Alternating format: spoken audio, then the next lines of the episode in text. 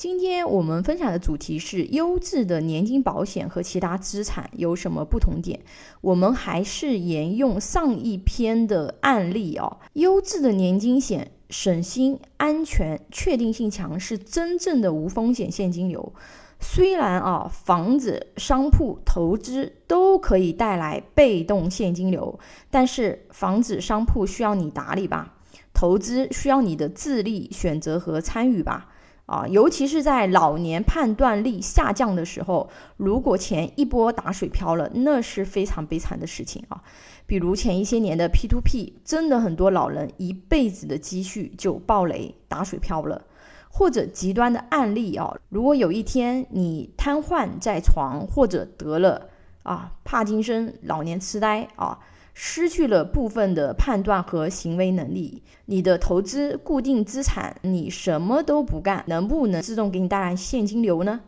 啊，这个是不能的啊。再说说人性层面的事情啊，有一些养老型年金、防老用的，如果你每个月有几万的无风险现金流，只要你活着一个月，就能领取一个月，一直能领取终身，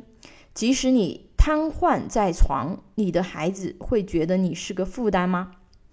啊，但如果你每个月没有就是很高的退休金啊，你瘫痪在床，你的孩子会觉得你是个负担吗？所以储蓄型保险坑吗？如果从收益率角度来说啊，它不能说是高收益的产品，但是因为现在整个市场利率它是持续下行的背景啊，那当前优质的储蓄型保险对比市场无风险产品利益其实还是不错的啊。但是更重要的是什么呢？储蓄型保险拥有一些其他资产不具备的功能和属性啊，比如有的产品可能有保费豁免的功能啊，这是保险产品独有的。功能，嗯，我们还是用之前的那个案例演示啊，比如说三十五岁的男性啊，用五百九十万，本来是准备买房的钱啊，买了一款这个早期就能带来现金流的年金型产品，每年交五十九万，连续十年，总共。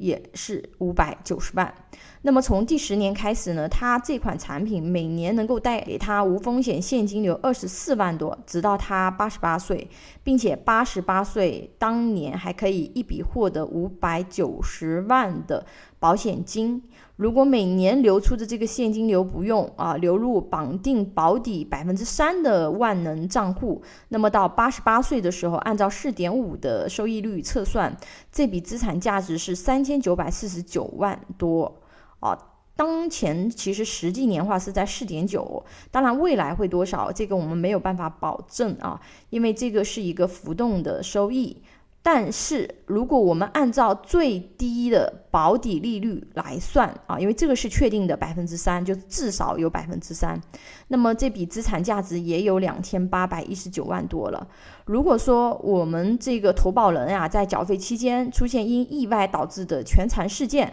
后期保费豁免，投保人仍然享有这个上表的利益啊。嗯，比如啊，你投保人交了两年的钱，五十九万，突然车祸全残了，那么接下来八年的钱都不用交了，保险公司帮你交，你的保障仍然是五百九十万，